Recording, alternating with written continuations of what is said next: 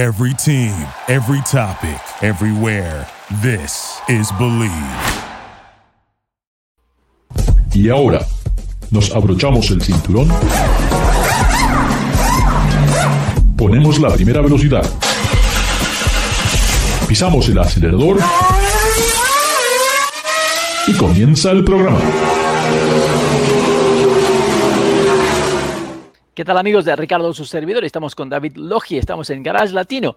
Recuerden, Garage Latino se transmite a través del Believe Network en Estados Unidos y pueden bajar los podcasts de Garage Latino a través de Spotify.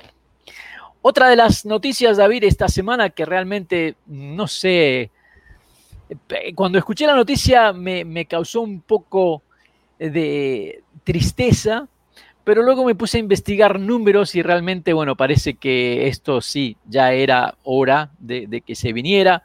Tenemos que decirle adiós al Volkswagen Passat, David. y, eso te puso muy triste, ¿eh? Pues es un auto que está en el mercado, ese nombre desde el año 72. Eh, un ah, auto que a nivel mundial creo que ha sido, en cierta manera, el sedán de Volkswagen por tantos, tantos años. Eh, sí, pero ya en la última, en la última versión el auto ya era bastante conservador, sinceramente. O sea, vaya, yo creo que eh, su estilo era tan emocionante como ver una, final de algún torneo de ajedrez. sí. bueno, lo, que sí, eh, te digo, me puse a investigar y, claro, lamentablemente en, el año 2011, justo hace 10 años atrás, eh, en Estados Unidos se vendieron 22.835 Passats y luego salió el modelo nuevo y de esos 22.000 unidades subieron a 125.000. O sea que definitivamente fue un, éxito, pero desde ahí comenzaron a bajar las, ventas y cada año se perdieron aproximadamente de entre 20 y 30.000 unidades en lo que son de ventas. Para el año 2020, el año pasado, solamente 24.000 unidades se vendieron de este auto. O sea que el mercado creo que habló por sí solo y dijo, no queremos más al pasar.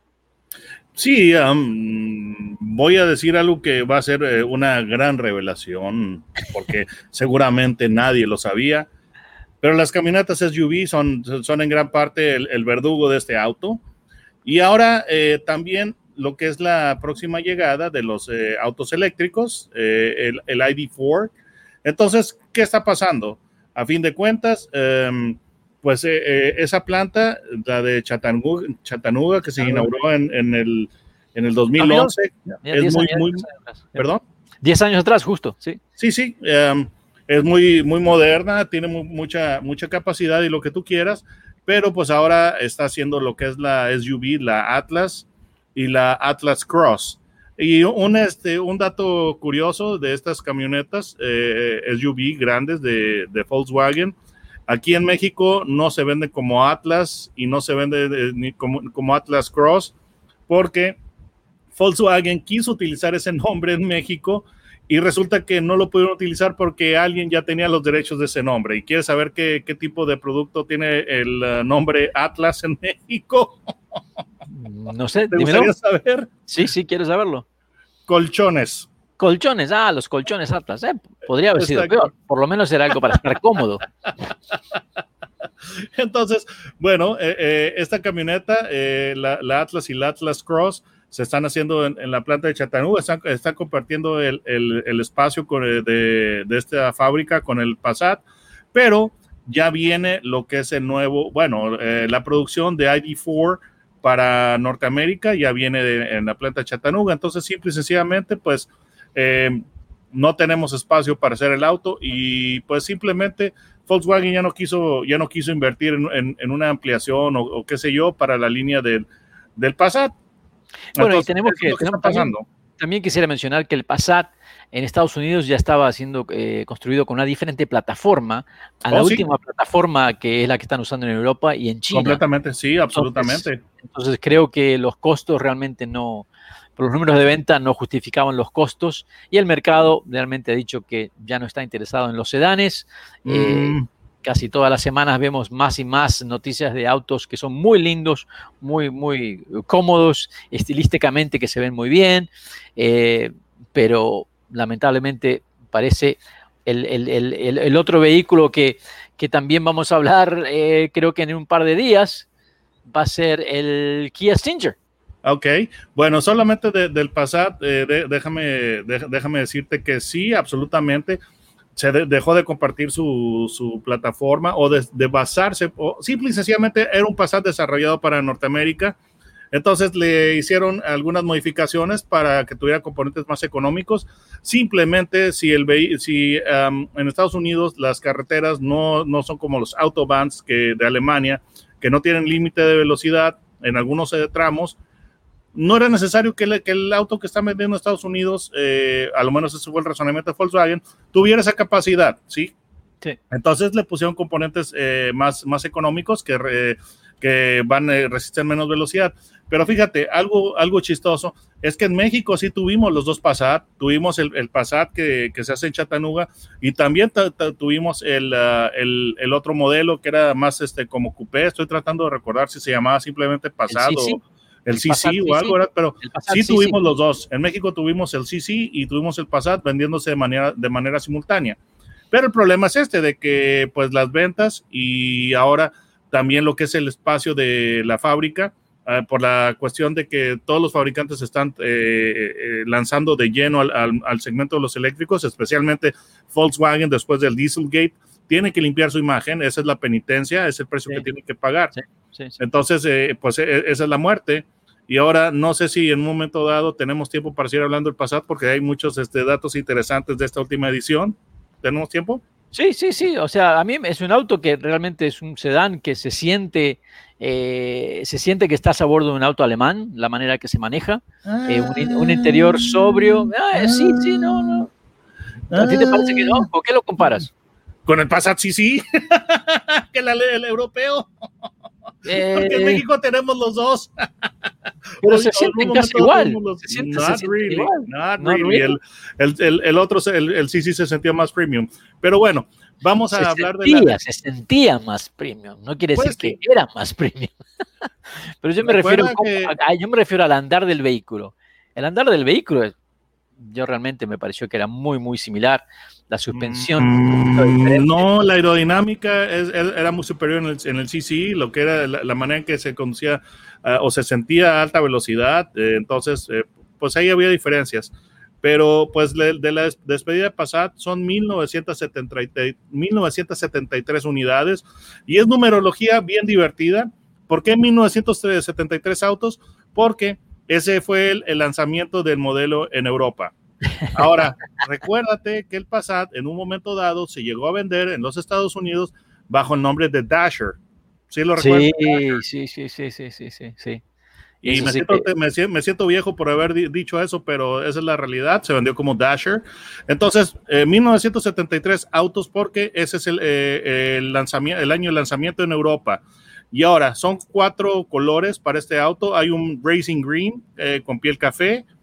Van a ser 423 unidades. Ahora, ¿por qué 423 unidades? Es el area code del teléfono de Chattanooga. Ok, y, y hay más, no, no hemos terminado. Después hay 400 autos en Aurora Red con piel, piel negra. ¿Por qué um, 411? Eso sí es muy para puristas de Volkswagen. 411 es el código de producción original del Passat. Internamente, ¿ok? Después van a um, 524 eh, autos en color blanco con piel café. Ese es el que yo me compraría. A mí me encanta el color blanco, es mi color favorito. ¿Y por qué 524 autos? Es la fecha de la apertura de la, de la planta, mayo 24, 524, 524, eh, y eso fue en el 2011. Y hay um, 615 unidades en gris platino con piel negra. Esta sí está, eh, como decimos en, en, en, español en México, está muy fumada la explicación de por qué 615 y ahí te va. ¿Ok? Son 615 porque fueron seis generaciones de Passat importados a Estados Unidos. Ese es el, el, el 6 del 615. Uno, que es, el, eh, que es el siguiente número, 615, una generación hecha en Estados Unidos y cinco conmemorando los 50 años de venta en Estados Unidos. Entonces, esa es la numero, Ah. de numerología del Passat. Muy divertida, ¿no? Realmente eh, se ve que la gente de Volkswagen últimamente está muy creativa, comenzando con el Volkswagen. Sí, y además es, además es esto de que, bueno, yo no, sé si, yo no sé si, sí, yo no sé si sean tan fieles los propietarios de Volkswagen en Estados Unidos como en México, pero aquí en México tenemos, un, eh, tenemos una gran legión de, admiradores, fanáticos de la marca, y tienen su nombre. A los uh, amantes de Volkswagen en México les decimos baguetos, de BAG, de Volkswagen AG. Entonces, a los amantes de Volkswagen en México les decimos baguetos. Sí, bueno, aquí también hay una, hay una gran este, lealtad para la marca, pero especialmente creo que no tanto para el Passat, sino que para el Golf y definitivamente para el, el Golf, GTI. El GTI. Ese ha sido un auto muy lindo. Eh, casualmente, la semana pasada o la semana anterior estaba manejando, fui a un, a un evento de, de automóviles y, y, había un Sirocco Wow. todo, todo original. ¿Primera es, generación o segunda generación? La primera generación. Y cuando lo el ves, no era, dices, wow, era, era, chiquito, ¿eh? era un auto pequeño. Ya me había olvidado de lo pequeño que era ese carro. Este, pero tiene, tiene ese estilo de los 70, ¿no? Ese wedge. Sí, muy, muy, muy, eh, de hecho, de Yuyaro, ¿no? Estilo sí. de Yuyaro, ¿no? Sí, sí. Muy, muy, muy lindo. Y, Amigos, eh, estamos en Garage Latino, lamentablemente tenemos que ir al corte, pero cuando regresamos, eh, hablemos de un híbrido que creo que sí vale la pena. Hablemos de este vehículo que me parece uno de los más suaves ah, y, de, y de, de, lo que es el segmento de lujo. Oh, creo que eh, los japoneses han, oh. han dado con el dedo en la tecla a, a, este auto realmente anda muy, pero muy bien y, el sistema híbrido, bueno, han sido los pioneros con los, con los híbridos, así que realmente saben lo que hacen. Ricardo, Garage Latino, recuerden, pueden bajar los podcasts a través de Luminary and Spotify. Spotify creo que es el, número uno. ¿Y cómo hacen para buscar a David Logi en YouTube? Pues eh, simplemente mi nombre, ahí, ahí, está la pantalla, le pone el buscador David Logi eh, y las va a llevar a mi canal directamente. El, eh, el canal se llama Autos and Gear, eh, pero ese nombre como que no está resultando tan, tan fácil de, de, buscar para gente que, para los hispanoparlantes, sinceramente, pero bueno, estaba novedoso, ¿qué te puedo decir? Ya regresamos, amigos. Gracias por participar con nosotros. Garage Latino sale al aire por la cadena nacional Believe Network. Visita la página garagelatino.com, dale un like a Facebook Garage Latino y envía tus comentarios. Garage Latino está disponible en iHeartRadio, TuneIn, Stitcher, iTunes, Luminary y por supuesto Spotify. Así que baja el podcast y compártelo con tus amigos. Hasta la próxima. For the ones who work hard to ensure their crew can always go the extra mile, and the ones who get in early so everyone can go home on time. There's Granger, offering professional grade supplies backed by product experts so you can quickly and easily find what you need. Plus, you can count on access to a committed team ready to go the extra mile for you. Call, clickgranger.com, or just stop by. Granger, for the ones who get it done.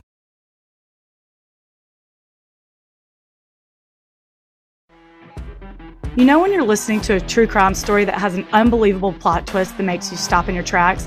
That's what our podcast, People Are the Worst, brings you with each episode. I'm Rachel. And I'm Rebecca. We're identical twins who love true crime cases that make you say, didn't see that coming, and we hate the people responsible for them. Listen to People Are the Worst now on Apple, Spotify, or wherever you get your podcasts.